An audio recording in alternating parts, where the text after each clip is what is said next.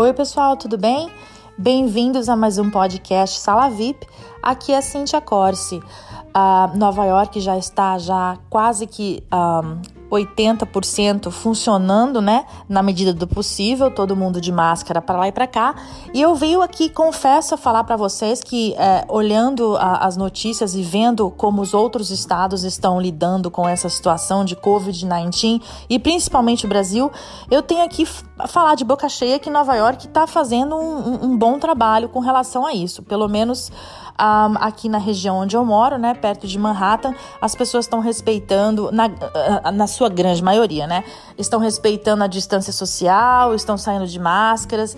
Então, assim, eu tô aí querendo dar os parabéns para os brasileiros que estão respeitando isso e para os nova-iorquinos mesmo, né, porque eu acho que no começo dessa pandemia toda nós, nós sofremos bastante. Então, graças a Deus, estamos engatinhando. É, novamente, não vai ser é, um verão normal, não vai ser um, um outono normal, né? E, e, esperamos que o inverno seja um pouquinho normal, mas na medida do possível, encaminhando, encaminhando as coisas para que todos fiquem saudáveis. Uh, o podcast de hoje, um, na verdade, ele não iria acontecer. Nós um, havíamos programado um evento, né, antes da pandemia, e esse evento teve que ser cancelado né? Por, por motivos assim, a gente não poderia estar tá colocando pessoas na mesma sala. Então eu resolvi um, lançar o podcast com o tema do nosso evento, que seria comprar uma casa própria aqui nos Estados Unidos. É uma das perguntas que eu recebo assim com frequência das pessoas querendo uh, morar morar aqui ou mesmo as que moram aqui, né? Seriam assim, seria entre as 10 perguntas que eu recebo, né? A, a, acho que a, a, grande maioria me pergunta como é que eu faço para comprar minha casa própria, estando aí, o que, que eu preciso, que tipo de documento que eu preciso, mas e se eu tô, e se eu não tô é, legalizado, e se eu tenho visto, e se eu não tenho visto, e se eu tenho é, uma empresa, e se eu tô no Brasil. Então, assim, eu não conseguiria responder essas perguntas sozinha sem o conhecimento que me foi passado. E esse conhecimento me foi passado através do Ulisses. Ulisses ele é um, é, ele é uma, ele trabalha para uma financiadora. Ulisses, um, ele respondeu várias perguntas para mim e eu gravei esse podcast com ele em fevereiro e só hoje eu tô podendo lançar, porque eu acho que é um assunto que tá voltando em pauta, né, aí no, no mercado financeiro aqui em Nova York. Eu acho que, apesar das coisas estarem ruins em alguns lados, estão boas para outros lados. E, e né, venhamos e convenhamos, tem gente que consegue administrar muito bem o dinheiro e não está é, como se diz, sendo muito afetado nessa pandemia em termos financeiros, né? Então, assim, tem gente que tem dinheiro disponível para comprar um imóvel, tem gente que um, aplicou em ações, ou então é, existem N maneiras de uma pessoa ter um dinheiro disponível numa época de pandemia. Então, eu acho que esse podcast vai ser bem legal para aquelas pessoas que estão ali com o seu dinheirinho guardado, ou então até mesmo é, querendo tirar dúvidas com relação a comprar um imóvel aqui nos Estados Unidos. E eu queria deixar claro que quando a gente fala comprar um imóvel aqui nos Estados Unidos, nós estamos falando uh, nos 50 estados, não é só necessariamente para a região de Nova York, porque, porque eu estou localizado em Nova York. Uh, o que o Ulisses tem para falar para nós, para mim, o que ele falou para mim, é, é, nós podemos aplicar em todos os estados, tá bom? Então eu espero que vocês curtam esse podcast e eu espero que vocês compartilhem com quem você achem o que vocês acham, né, que devem escutar, tá bom? Então vamos lá. Alô? Oi, Ulisses. Oi. Tô, tô ouvindo agora, tudo bem? Tudo bom. Então tá bom. Então explica um pouquinho para as pessoas. Quem é Ulisses? Então, meu nome é Ulisses Moreira, Uh, eu cheguei aqui nos Estados Unidos em 1997. Uh, ah, eu sou do estado do Rio, Volta Redonda, estado do Rio. Opa, e, sotaque é, de carioca. Então, e como todo brasileiro, né, todo imigrante, cheguei aqui nessa terra, trabalhei entregando pizza, trabalhei na construção por muitos anos. E em 2016 eu tirei minha licença de seguro e logo depois tirei a do Mortgage também, porque eu achei que era uma oportunidade. E, e aí tem trabalhado com mortgage por esses anos, entendeu? E, e para mim, assim, é, é muito legal porque eu entendo bem a, a nossa cultura, a, o nosso jeito, as nossas dificuldades por estar aqui há bastante tempo. Então, assim, fica bem mais fácil para mim um, ajudar as pessoas né, em relação ao mortgage. Então, você trabalha em um banco de financiamento, né? Isso. Uma financiadora. Isso. Eu trabalho para um banco que chama American Bank Shares Mortgage. Uh, ele é localizado uh, em Miami, na Flórida. A gente tem um escritório aqui em Denver, que é onde eu trabalho. E agora, na primavera, a gente está programando para abrir uma office aí também no Westchester County. Mas aí é. Ai, que legal. É. Ah, que... E é um banco que, que, só faz mortgage, entendeu? Não é um banco como o Wells Fargo. É, então, como... isso aí tem que ficar bem claro, né? É. Porque é, é, não é um banco igual ao banco que a gente vai, abre uma conta e, e movimenta todo dia. É um banco especialmente só para financiamento de imóvel. Né? Isso, exatamente. Então, Ulisses, e a pergunta que não quer calar, né? Posso comprar minha casa? É fácil comprar minha casa aqui nos Estados Unidos? É muito fácil, entendeu? É muito fácil, é. só basta ter dinheiro. É. Então, eu, eu tenho falado muito para as pessoas, sabe? Ó, é, os Estados Unidos é um país onde ele, ele, ele dá muitas oportunidades para o imigrante. Em lugar nenhum do mundo você vai encontrar um país onde tem a possibilidade de você viver às vezes indocumentado, né? Um imigrante indocumentado. É isso que eu ia falar. Você falou imigrante, é. mas não importa se você é indocumentado ou Exatamente. não. Exatamente. Né? Então, quer dizer, dá oportunidades para você viver aqui. Hoje, na Europa, por exemplo, é muito difícil para a pessoa indocumentada conseguir né, ter uma vida normal. Aqui não, a pessoa trabalha, a pessoa tem carteira de motorista, a pessoa ela, ela abre uma empresa, a pessoa consegue comprar uma casa, tudo isso sendo indocumentado, né? Então, quer dizer, é um país que dá muita liberdade para nós. Então, assim, dá para comprar, sim, uma casa uh, sem ter documento e, e, também eu acho que nunca teve tão fácil como está agora. Lógico. Olha, acho que você está deixando muita gente feliz, viu? escutando esse podcast e escutando você falar dessa maneira. Certo. Agora, Ulisses, quando você diz assim, né, ah, você pode estar indocumentado, né? Uhum. Tudo bem. Nós estamos falando em termos de imigração. Agora, em termos de documento que você tem que ter para poder dar entrada numa casa ou num financiamento, que documento que você tem que ter? Então, assim, ó, a gente trabalha, né, a gente faz é, mortgage para as pessoas que têm documento e para as pessoas que não têm documento. Né? Então, para as pessoas que têm documento, é, a gente pode usar, por exemplo, dois tipos de programas que chamam FHA e Conventional Loan. São programas assegurados pelo governo. Então, que são os programas para as pessoas que têm tem, o green card isso, ou, ou, que têm ou que sejam um... cidadãs. Né? Certo. Então, certo. É, são programas que, por serem assegurados pelo governo, têm muito mais facilidade, é muito mais fácil, porque a entrada é baixa, é a partir de 3%. O juro hoje está muito baixo, tá? A gente consegue juro para uma pessoa que tem um crédito score bom a partir de 3,5%. Então tem muita facilidade. E, e, o documento que você precisa é para esses dois programas é a sua drive license, o seu social e os seus dois anos de income tax, porque aí para a gente mostrar é, quanto que a pessoa faz para esses dois tipos de programas, para quem tem documento, só há essa forma de, de conseguir através do seu income tax. Agora, para as pessoas que têm só o Tax ID, que não tem o documento, né, aí, é, por incrível que pareça, por um lado é mais fácil, porque Olha. É, você precisa da drive license ou do seu passaporte, né, algum documento de identidade é, que esteja uh, em, né, que esteja, como que fala, é, válido. válido, exatamente essa palavra, que esteja válido né, o Tax ID, né, aquela carta ou aquele cartão onde mostra o Tax ID da pessoa. E... Tax ID, só para quem está escutando e não sabe o que, que é, é um número né, que prova que você paga os taxes, os impostos aqui nos Estados Unidos. É um número de identificação que o governo americano dá para que você seja um pagador de impostos. Então, com esse Tax ID ou ITIN também, né, que as pessoas chamam, né, você consegue comprar uma casa. E aí precisaria né, de um documento válido de identificação, pode ser passaporte ou a drive license, o tax ID, e aí como, como é, forma de comprovar o seu income, quanto que você faz por mês, para o tax ID é bem mais fácil. Você pode usar uh, o income tax só de um ano, ou então você pode usar os 12 últimos extratos bancários. É isso que eu ia falar. E se eu declaro imposto muito baixo? Então, é o que acontece com a maioria da, das pessoas, né? A gente sempre procura declaramentos, por causa de seguro, essas coisas. Então, a gente, para o Tax ID, tem essa opção da gente usar o Bank Statement. Então, o que acontece? O banco pede para você 12 meses de Bank Statement. De janeiro, por exemplo, agora de janeiro a dezembro de 2019. Aí eu tenho que mandar todos os meus extratos do Isso. banco. Aí o banco, o que, que a gente faz? A gente vai somar todos os meses, ver quanto que você depositou na sua conta, não é quanto que você teve de saldo. Porque o banco entende que você pode ter depositado 5 mil dólares e ter tirado 4.950.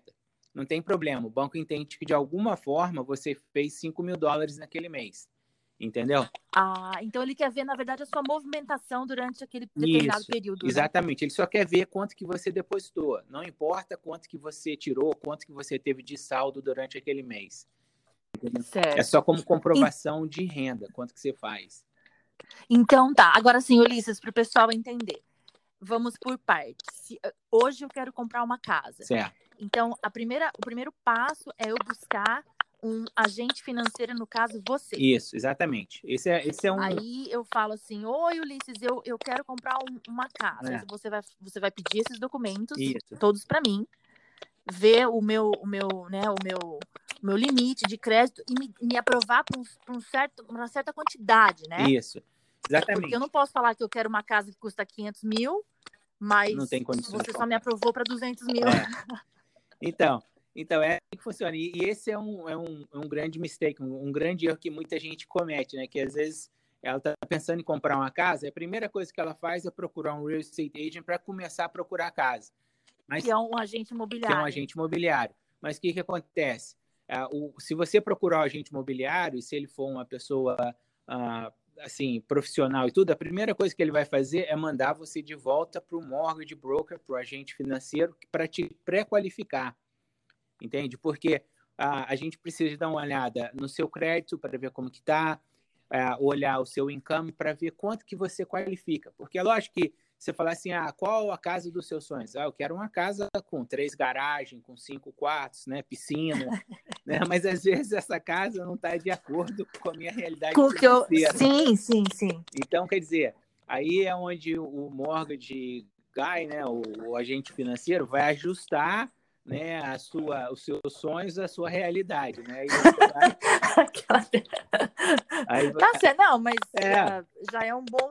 Só de saber, eu acho, É. que nós podemos comprar, mesmo não estando legalizado no ponto de vista da imigração, é, eu acho que já vai trazer felicidade para um monte de gente que está escutando esse podcast. É. E é muito bom, assim, a gente, a pessoa procurar antes, sabe por quê? Porque às vezes evita até trabalho. Você procura um, um agente imobiliário, né? E começa a procurar uma casa. De repente você começa a procurar uma casa de 350, 400 mil, mas você não tem condições. Aí quando você vai no agente financeiro e ajusta, aí você volta lá no, no seu, né, no seu corretor lá, o que acontece? Você perdeu tempo procurando uma coisa que você não tinha condições de comprar, entendeu? Agora sim, Ulisses, eu posso comparar os bancos para ver qual que me dá a melhor taxa de financiamento? Ou uma vez que eu peguei a cotação com você, acabou, eu tenho que fazer. Como que é? Não, não. Você tem toda a liberdade, você pode procurar com quem você quiser, entendeu? Você vem aqui, senta comigo, eu converso, explico toda a situação, vou puxar seu crédito, fazer uma aplicação e vou Ah, então você puxa o meu crédito para ver Isso, se eu Aí- qualifico. isso. Aí eu vou te falar, né, você vai qualificar e o juro vai ser esse valor, a entrada vai ser esse valor e tal. Então eu te dou uma, um panorama da sua situação. Lógico, você pode procurar um outro banco, um outro mortgage guy, ah, um banco como o Wells Fargo, como o Bank of America e também fazer uma aplicação lá. A única coisa que eu vejo é assim, ó, se você procurar dois, três, duas, duas, três pessoas diferentes, o que vai acontecer? Essas duas, três pessoas diferentes vão ter que puxar seu crédito. Então, machucar, isso, né? isso é abaixo o seu crédito, então não é muito legal. Então, uma coisa que É, para as pessoas também entender essa parte. É. Toda vez que toda vez que um agente ou alguma instituição vai verificar o seu poder de aquisição de alguma coisa, ela vai olhar o seu nome e, e- e vai, e vai ter um pontinho, né, para baixar, uns pontos. Isso. Então, a, a- assim, o meu conselho é o seguinte: se você quer, de repente, é, procurar uma outra pessoa, ver né, uma, uma outra possibilidade, você pode até ir, mas procura pedir para ele não puxar seu crédito. De repente, a pessoa que você procurou primeiro, você pode pedir para ela o seu credit report. Entendeu? Se você pagou para ter aquele credit report, ele, então é teu. ele é obrigado a te dar. Só que, por exemplo, tem muitos lugares que eles não te cobram para você fazer a aplicação e para puxar seu crédito. Então, pode ser que a pessoa te dê um hard time para te dar o seu credit report. Mas você pode pedir esse credit report e aí procurar um outro agente e tal, mostrar e ver a possibilidade. Entendeu? Mas uma coisa que eu te falar assim, é, procura, é, porque é, você lidar com situação financeira e tal, você tem que procurar uma pessoa onde você tenha que você esteja confortável em conversar com ela, explicar a sua situação. Uh, tem que ser uma pessoa que te passe confiança no que ela está fazendo, no, no, que ela está te mostrando, entendeu? E alguma coisa que faça sentido. Então, sabe, assim, o meu conselho é procure uma pessoa? Converse com ela antes. Eu ia até falar, você fala português, é. né? Quer dizer, então, a, a, barreira da língua também às vezes impede, né? É. De repente procura uma pessoa, conversa com ela antes, até de puxar seu crédito. Só conversa assim panoramicamente, explica mais ou menos a sua situação. E aí, se você se sentir confortável com aquela pessoa, depois de ter conversado com duas ou três, Aí você volta naquela lá e fala: "Não, eu quero fazer uma aplicação com você". Então puxa meu crédito, vê como que tá, entendeu? Para você é, criar essa é, quebrar um pouco essa barreira e criar um certo relacionamento com a pessoa onde você seja confortável em abrir né, a sua vida financeira, a sua vida né, no geral para essa pessoa, entendeu? É, então, então sabemos que precisamos de um agente financeiro em primeiro lugar, Isso. depois de um agente imobiliário em segundo lugar, Isso. Em terceiro lugar precisamos de um advogado. Isso. Para que, que serve o advogado, Liz? Então, eu só queria só falar um pouquinho antes do agente imobiliário. Ah, pode falar. Porque Fica o... vontade. Isso. Porque o agente imobiliário, muita gente pensa assim, ah, às vezes eu vou pegar um, um real estate agent, né, e esse cara não vai fazer nada, ou de repente, né, se você estiver vendendo, porque quem tá, uma coisa interessante, por exemplo, você vai procurar um real estate agent. Se você está comprando uma casa, não é você que vai pagar a comissão dele. Quem vai pagar a comissão dele é a pessoa que está vendendo a casa, entendeu? Então você de cara você já fica tranquilo, né? Então é e, e o agente imobiliário, né, o real estate agent é importante por quê? Porque ele é uma pessoa que vai é, lutar pelos seus direitos. Ele vai negociar Muitas vezes, acontece muitas vezes isso. Você está comprando uma casa, quando faz a inspeção, descobre um monte de problema na casa. Sabe? É esse agente imobiliário que vai negociar com você, que vai é, conversar com essa pessoa e que vai conseguir, às vezes, reduzir o preço muitas vezes. Eu já vi aqui agente imobiliário conseguir reduzir 30, às vezes 25 mil dólares. então é imprescindível achar um agente imobiliário qualificado também. Né? Exatamente, uma pessoa que tem experiência e que saiba te representar. E o agente imobiliário é importante também, porque, por exemplo, às vezes você está assim, short, tá um pouco curto no dinheiro, não tem, tem o dinheiro da entrada, mas está apertado para pagar o closing cost. Né? E aí que, que seria o, o, o, custo final? Isso, do financiamento. Aí o que, que muitas vezes acontece? Esse agente imobiliário, o seu, real estate, o seu real estate agent, ele vai negociar e às vezes, muitas vezes consegue para, por exemplo, embutir esse closing cost no valor de venda da casa. Então, você acaba, de repente, comprando a casa sem, sem é, tirar esse uh, closing cost do seu bolso. Você entrar só com o seu, com seu down payment, com a sua entrada, entendeu? Ah, Entendi. Então tem que fazer realmente uma boa pesquisa aí isso. de um agente imobiliário qualificado. Isso. E então, porque poder te ajudar, porque ele vai fazer, vamos dizer assim, mais da metade do processo, né? É. Então, Cíntia, porque se você for pensar, aqui nos Estados Unidos é o maior passo que você vai dar na sua vida. Entendeu? Com você certeza. Tá, é, com você certeza. Tá, você está comprando um imóvel, você vai financiar ele em 30 anos. Então, quer dizer, você tem que é, se envolver e, e, e, se, se proteger com pessoas qualificadas para te ajudar. Entendeu? Tanto na área financeira como também na área do, do corretor, do real estate agent, entendeu? Para que você se sinta protegido e que você consiga o melhor daquele deal ali, entendeu? E 30 anos é o máximo que eu posso financiar uma casa. Isso, 30 anos é o máximo. E depende da minha idade ou não, porque no Brasil tem uns negócios que se você for maior de 60 anos, você não pode financiar uma casa em 30 não, anos, né? Não, aqui não tem, não tem nenhum impedimento. Sério mesmo? Sério. E sobre, Olha. e sobre o advogado também, né, que você perguntou, Ah, é sim, então. Nós estamos falando dos, das etapas. É. Então, primeiro vamos voltar lá. O agente financeiro. Isso. Um agente imobiliário. Aí você precisa de um advogado. Para quê? Então, o advogado é a pessoa que vai uh, preparar esse contrato. Né? Primeiro você assina um, um, um sales agreement, um, tipo um contratozinho de venda, compra e venda, onde você está falando quanto que você vai pagar na casa, quanto que você vai dar de entrada e tal, todas essas coisas. Depois da inspeção, o que acontece? Muitas vezes muda o valor da casa, porque tem alguma coisa para arrumar. Às vezes a pessoa que está vendendo a casa vai te doar algum dinheiro, porque tem alguma coisa para arrumar na casa.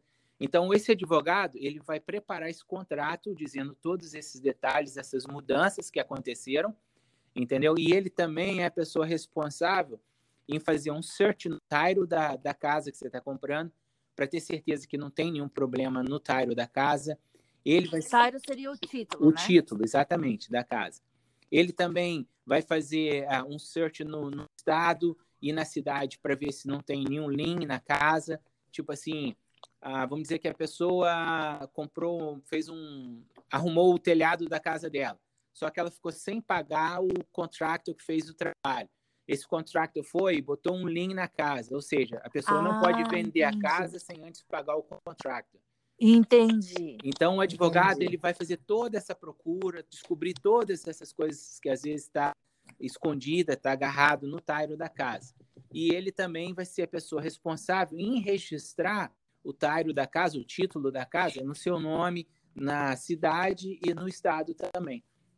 E esse então advogado normalmente ele vem junto com o agente imobiliário ou não? Eu tenho que contratar a parte? Não, é, você tem que contratar a parte. Às, às vezes o seu mortgage uh, professional vai, vai te indicar um, ou às vezes o seu real estate agent pode te indicar também, ou às vezes você já tem um advogado que você trabalha com ele. Então pode ser, mas é uma opção sua para escolher o seu advogado também, entendeu? E daí, então, depois do advogado, vem mais um agente, um agente de seguro. É, então, aí também. Que tem que colocar a casa no seguro, poxa vida. Então, então isso aí é outra coisa importante também, porque é, hoje, né, você paga a prestação da sua casa, já incluído o seguro e já incluindo os taxes da casa. Então, você precisa. Os taxes seriam os, os impostos. impostos é né? tipo o IPTU do Brasil, né? Então, agora sim, falando um pouquinho dos impostos, depois vamos voltar de novo no agente, no agente, no, no, no, no seguro. Você está localizado no estado de Connecticut. Isso. Mas você vende casa em todo, toda parte dos Estados Unidos. Isso. Eu, eu. Os impostos. Ah, pode falar. Os impostos variam de acordo com o estado e de acordo com o local. Isso. Ou existe um imposto que você vai pagar independente de onde você esteja? Não, então. O, o, imposto da casa você vai pagar em qualquer lugar que você comprar uma casa. Só que cada local varia. Por exemplo, até mesmo dentro de uma cidade, às vezes varia ah, o imposto de uma casa para outra. Por quê? Porque o imposto é baseado no tamanho da casa. Entendeu? Por exemplo, se você tem uma casa de 1.700 square feet, você vai pagar ah, um determinado valor. Se você tem uma casa de 2.500 square feet, você vai pagar mais imposto porque sua casa é maior. Então, é, o imposto ele varia muito de uma casa para outra. Às vezes tem ah, casas aqui, por exemplo, em, em Denver, né, que tem um local que o imposto da casa é 5 mil dólares por ano. Ah, três ruas para baixo, o imposto da mesma, do mesmo tipo de casa já vai para 6.200. Então, varia muito, entendeu? Entendi. Varia também de estado para estado, também. porque a porcentagem também é diferente. Com né? certeza. Né?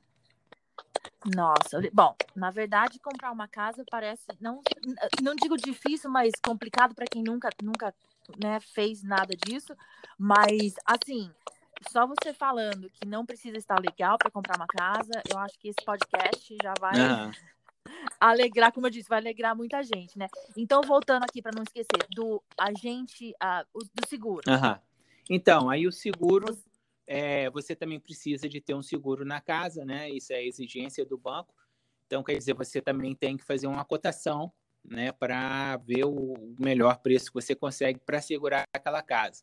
O que eu falo geralmente para as pessoas é: faz a cotação onde você tem o seguro do seu carro, que às vezes você pode conseguir algum desconto, mas faça a cotação também mais duas agências pelo menos, porque, por exemplo, aqui tem uma, uma seguradora aqui em Denver que ela tem feito seguro aqui, por exemplo, do último mortgage que eu fiz deu 650. No, na seguradora da pessoa onde ela tinha o carro, ficava em 1.040. Então, quer dizer, é uma diferença bem grande. Varia. Então, a, isso é importante também a pessoa fazer uma pesquisa. Porque o que, acontece? O valor do seu seguro vai influenciar também no valor da sua prestação. Entendeu? Então, é, Entendi. isso tudo ajuda. Agora sim, supondo, Ulisses, comprei a casa hoje, bonitinho, fiz tudo conforme o Ulisses mandou, deu dois anos, não consigo pagar a casa. O que, que eu faço? Eu devolvo a casa para o banco? Então, aí é o seguinte: você tem que procurar vender ela antes de você perder. Porque o que acontece? Se você. Aí é onde vem o foreclosure. Né? Se você perde a casa para o banco, né, você vai entrar no processo, né, num processo de foreclosure, e isso vai afetar o seu crédito por sete anos. Vai ficar registrado. Entendi. Então, então antes do barco afundar. Isso, tenta sair fora. Entendeu? Tento sair. Aí eu faço o quê? Eu ligo para o Ulisses de novo. Eu ligo para o meu agente financeiro e falo: ó, aconteceu isso aqui, perdi meu emprego. É, então. Né? Você pode fazer. Coisas é, você pode ligar para mim, eu posso tentar te ajudar ver se a gente consegue um loan modification, que é modificar o seu loan para baixar a prestação. Às vezes o, banco faz isso, abaixa a sua prestação. Então você refinan... É, seria um refinanciamento? Não, não chega a ser um refinanciamento. É um loan, é uma modificação do seu financiamento. O que acontece? O banco, no seu próprio banco, a gente pode negociar com eles. O que, que vai acontecer? Ele, de repente, vai abaixar a prestação da sua casa, vai te cobrar um juro bem baixo, mas isso, essa diferença que você não vai estar tá pagando, ele vai estar tá acrescentando no final do seu loan. Então, de repente, o seu loan que era para pagar em 30, vai para 35 ou 34 anos, entendeu? Ah, ele aumenta os Isso. anos para minha prestação poder abaixar e salvar, vamos dizer assim, Isso. assim, eu de perder a propriedade. Exatamente. Porque de repente a pessoa perdeu o trabalho, aconteceu um acidente, vai ficar é, parado muito tempo, então pode acontecer essa, essa, essa modificação. E a outra coisa também é se você realmente quer sair fora da casa, é você procurar um real estate agent logo no começo, quando você começar a atrasar, você vê que não dá mais, que você quer sair fora, procura um real estate agent e põe a casa no mercado para vender. Entendeu? Porque aí você consegue vender ela antes de perder. Ah, antes, assim, antes de eu ficar, não pagar as prestações, antes de dar. É, antes de ir para o foreclosure. antes da maré, sim, antes da, da coisa. É, antes do barco afundar, né? Antes do barco afundar. Agora sim, Ulisses, eu sei que você é um agente, um agente financeiro, mas a pergunta que eu vou fazer, talvez você saiba responder, e eu também estou curiosa. Na hora da gente procurar um imóvel em uma cidade, seja ela qual for, o que, que a gente tem que ver em termos de localização? é escola, é, é, é, a, é a cidade ficar, é a, é a casa ficar perto de, de, por exemplo, hospital. O que, que você acha, assim, pessoalmente, na sua opinião, uhum. quais os, os, requisitos que as pessoas precisam procurar em termos de cidade é. para achar uma casa legal? Então, primeiro, você tem que procurar uma casa que atenda às suas necessidades, né? Por exemplo, você tem dois filhos ou três filhos, tem que procurar uma casa com a quantidade de quartos que suporte sua família, banheiro, você quer um banheiro, um banheiro e meio, dois banheiros. Então, quer dizer, primeiro você tem que ver a sua necessidade. Segundo, que as pessoas geralmente olham é, é em termos de escola, né? Como que é a escola da região onde eu moro? É boa, ruim? Porque às vezes também de duas ruas para baixo você pega uma excelente escola e duas ruas para cima você pega uma péssima escola. E a gente sabe que escola aqui nos Estados Unidos é, é, é um, é um fator bem crítico né, para os nossos filhos né? E, e o terceiro ponto que muitas pessoas procuram, geralmente, é uma casa que esteja perto da, das highways, né? Das estradas, para que você tenha um acesso rápido para a estrada né? e para sua casa. Entendeu? Geralmente é o que as pessoas procuram. Alô? E agora, o, o Cíntia, eu só queria falar aqui rapidinho. Sim, oi. Não, então, o que eu escuto muito também. Então, eu queria falar rapidinho sobre é, esses dois tipos de Pode financiamento falar. que a gente falou um pouquinho, né? E eu queria só assim entrar um pouco para dar um pouquinho mais de detalhe para as pessoas. Ah, do FHT e do SA8? É, não é. Então, porque o financiamento para a pessoa que tem um documento é o FHA e o Conventional Loan, né? Então, o seu crédito para o FHA pode ser a partir de 580, para o conventional loan a partir de 620, a entrada para quem tem, né, para quem tem documento é, é a partir de 3% e o juro hoje está a partir de 3,5%, dependendo do seu crédito. Então, é, o seu crédito vai influenciar né, no, na, no valor da, da entrada do seu down payment e no valor do juro, entendeu? Mas só que para quem tem documento, a gente precisa de usar a, o seu income tax. Tem também a possibilidade, para quem tem documento, de usar o bank statements também.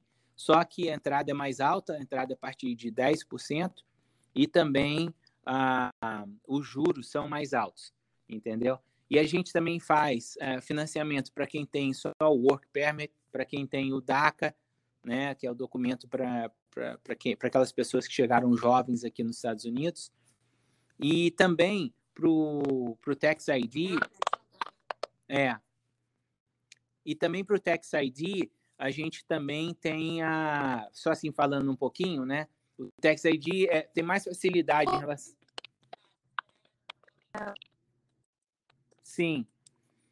Então, aí no Tax ID a gente tem mais, é, é, é mais, tem mais facilidades, mas em compensação, é, a, a, entrada é mais alta, porque com o Tax ID, se o seu crédito, o seu crédito score estiver acima de 700, você vai começar com a entrada de 15%. Se estiver abaixo, aí vai ser 20% ou às vezes até mais, né?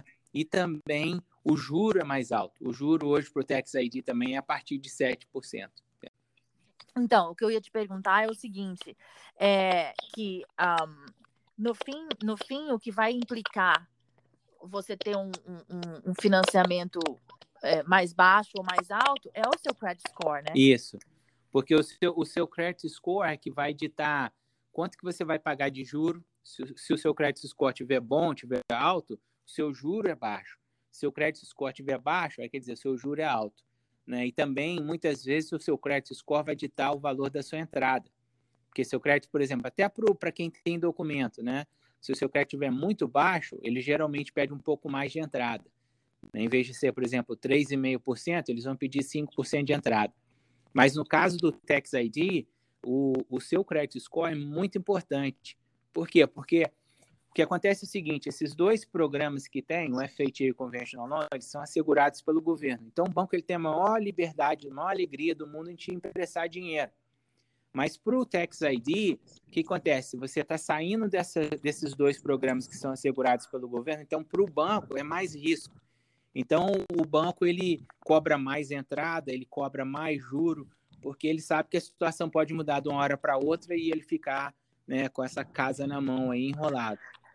Então... Certo. Agora sim, Ulisses, em termos comparando com o Brasil, ah. aqui existe esse lance de ah, eu posso arrumar um fiador para entrar na casa junto comigo se eu não tenho renda suficiente?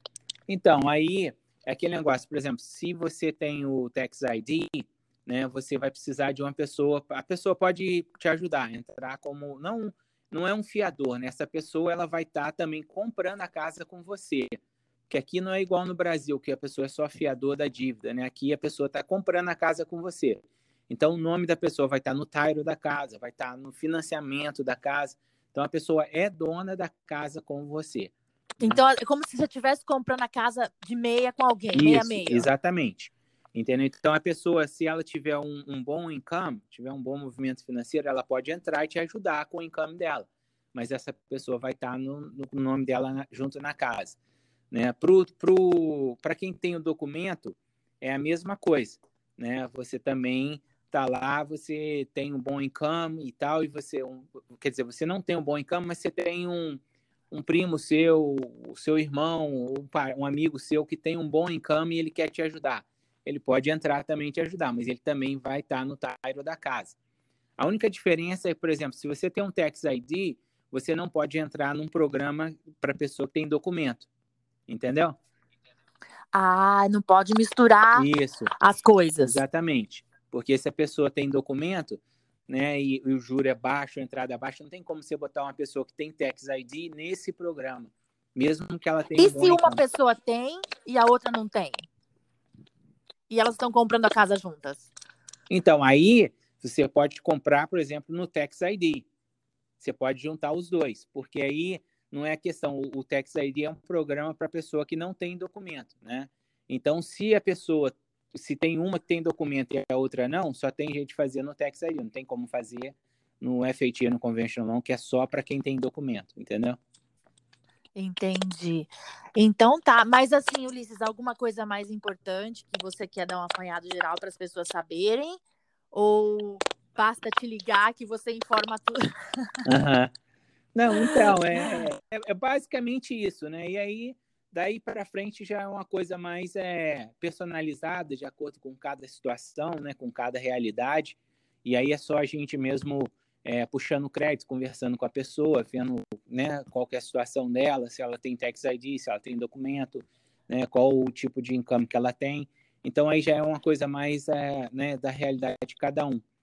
Entendeu? Então... Agora sim, ó, se eu, uh, eu não tenho condição de comprar uma casa, vamos supor, porque eu não tenho renda suficiente. Uhum. Você me aconselha a comprar um apartamento pequenininho com a renda que eu estou fazendo ou esperar mais alguns meses ou alguns anos e já comprar uma coisa melhor?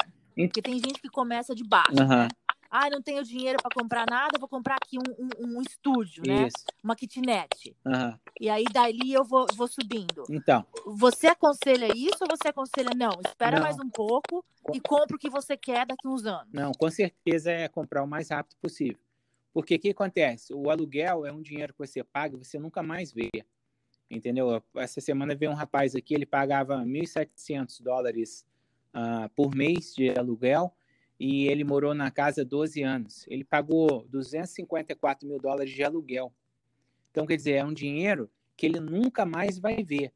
Então, se você compra um estúdio, um apartamento, qualquer coisa que você compre, entendeu? O que você está pagando ali é uma poupança forçada. Você vai pagar é lógico que você vai pagar uma, uma parte daquilo ali, vai ser juro, é um dinheiro também que você nunca mais vai ver. Mas o restante vai para o principal da sua casa. E outra coisa, o seu apartamento, a sua kitnet, o seu estúdio, a sua casa, ela também vai valorizar, entendeu? Então, quer dizer, isso aí você está criando uma poupança forçada, não só com o dinheiro que você está colocando, mas com a valorização também que o imóvel está tendo. Então, a... Nós esperamos que vá valorizar, é, né? Mas... Não que tenha uma crise é, então, mas, ó, e que daí... É muito difícil não valorizar. Só naquela crise que deu da bolha é que deu aquele problema, mas o imóvel sempre valoriza. Pode não valorizar muito, mas alguma coisa valoriza. Então... Tá certo, então. E se, e se o pessoal quiser tirar dúvida com você e, e te procurar, eu sei que você já falou que vende, é, trabalha com os 50 estados dos Estados Unidos aonde te achar, tem website, como funciona? Então, é, você pode me ligar, meu telefone é 203 512 3020. Meu nome é Ulisses Moreira, é, eu trabalho para American Bank Shares Mortgage. Ah, se você quiser também, pode me procurar no Facebook. O Facebook também é Ulisses Moreira. E também tem também do American Bank Shares Mortgage a página. Então, é, me procura. E você está localizado no estado de Connecticut, Isso, né? eu estou localizado no número 2 da Germantown Road, em Danbury, Connecticut. E a gente também, agora na primavera, se Deus quiser, vamos estar tá abrindo também uma office aí em Monte Vernon ou Portchester, nessa oh, região. legal. Que joia, Ulisses. Nossa, super obrigada por esclarecer as dúvidas. Eu acho que vai, é, vai ajudar bastante o pessoal que, que tá com esse sonho de comprar casa, porque é o que você falou, né? Quem que não. A primeira coisa que você sonha quando você tem um dinheiro disponível é ter um imóvel próprio, é ter uma casa própria, né? Exatamente. Entendeu? Tá jóia, então, Ulisses. Obrigada. E ó, nós tenho, eu tenho certeza que nós vamos fazer o, a parte 2 desse podcast aqui e você vai vir aqui mais vezes. Não, tranquilo. A gente está à disposição. Tá, Jó, então. Obrigada, viu, Liz? Tá bom, um abração. Tchau, tchau. Tchau.